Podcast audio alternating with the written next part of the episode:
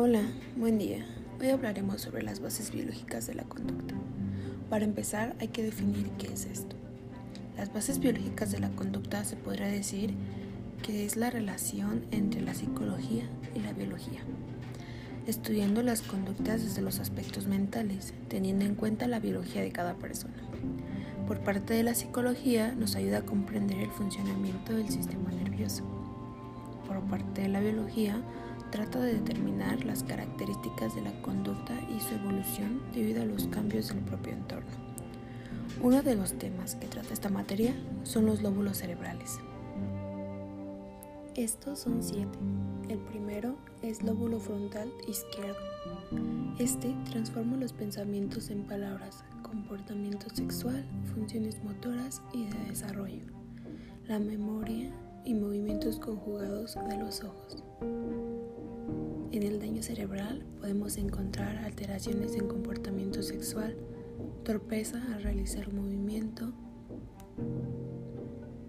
y en ocasiones lesiones irreversibles en la movilidad.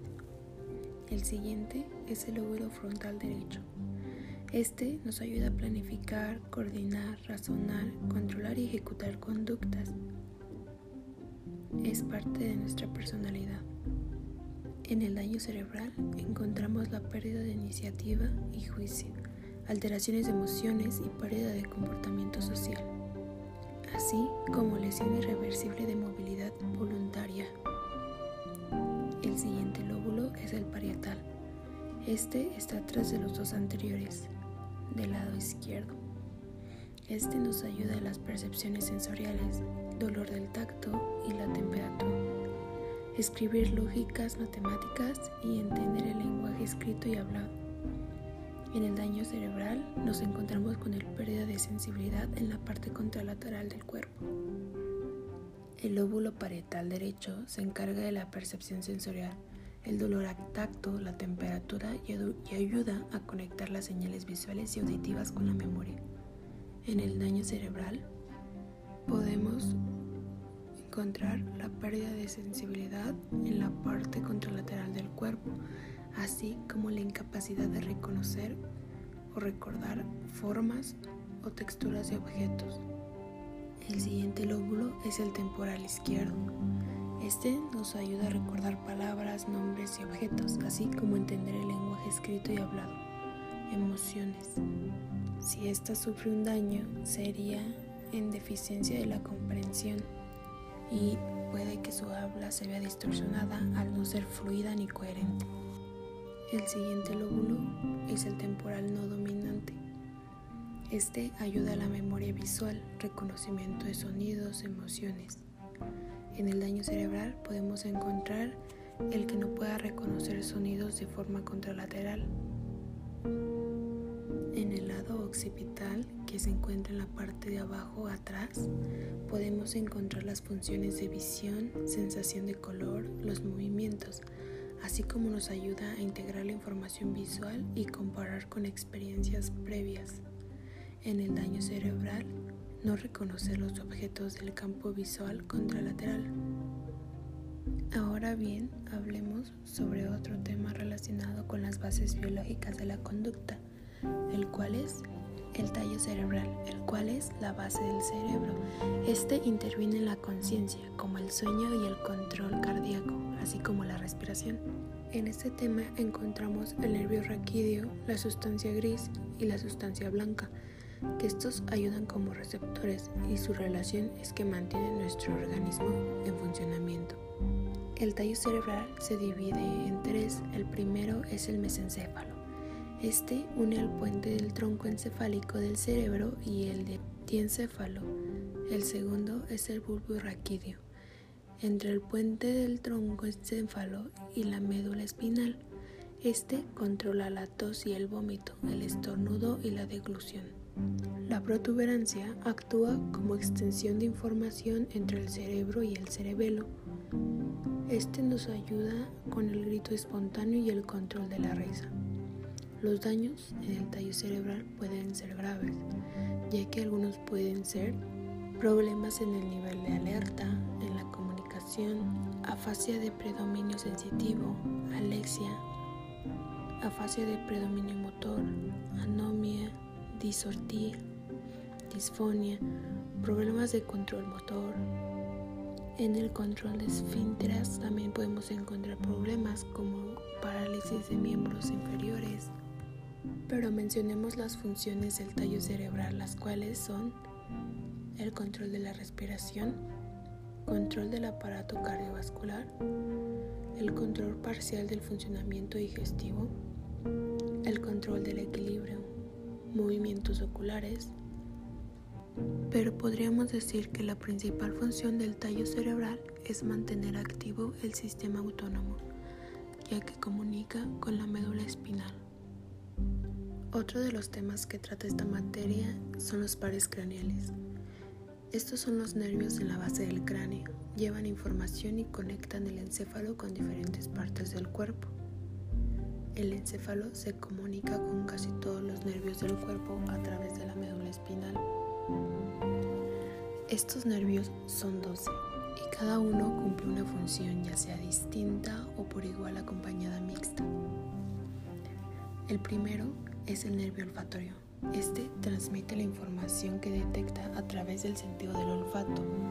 Su lugar de destino está muy cerca de la zona del encéfalo. El segundo es el nervio óptico. Este transmite la información visual desde los ojos.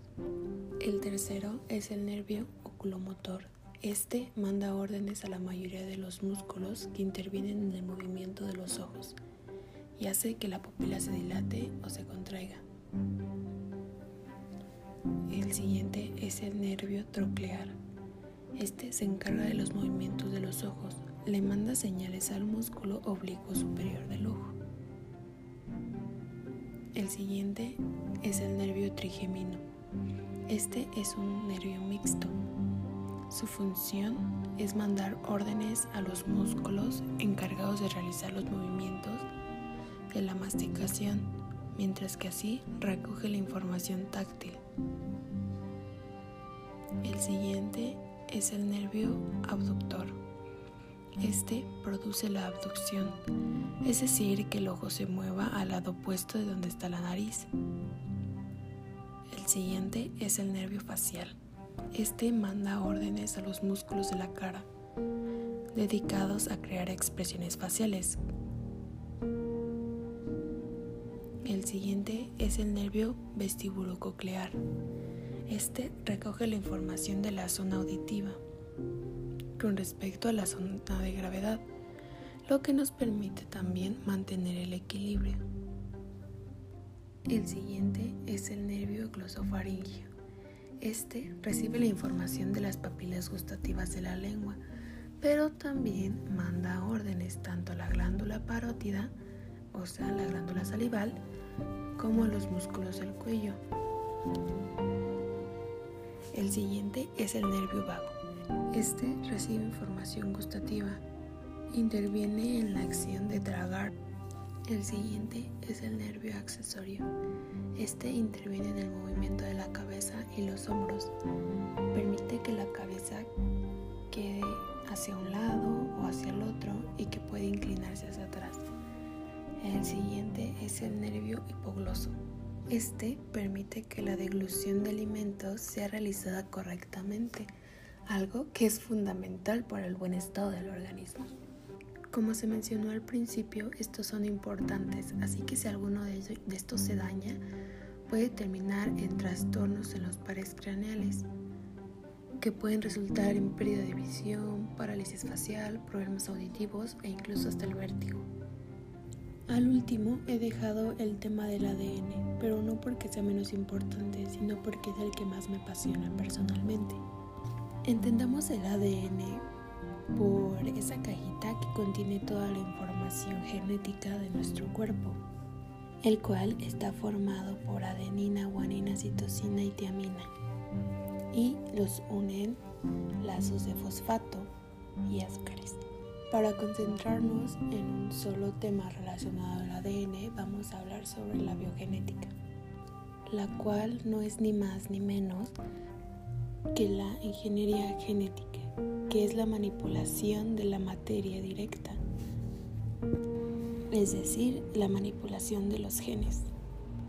La genética nos puede ayudar a explicar por qué, qué es lo que nos hace únicos, por qué los miembros de la familia tenemos ciertos rasgos en común, por qué heredamos enfermedades como la diabetes o el cáncer, o incluso podemos valorar nuestro historial de salud, así saber qué pronósticos hay para que nos dé ciertas enfermedades o que no nos dé. La verdad es que cada uno de estos temas son verdaderamente interesantes y estaría bien hablarlos algún día más a fondo.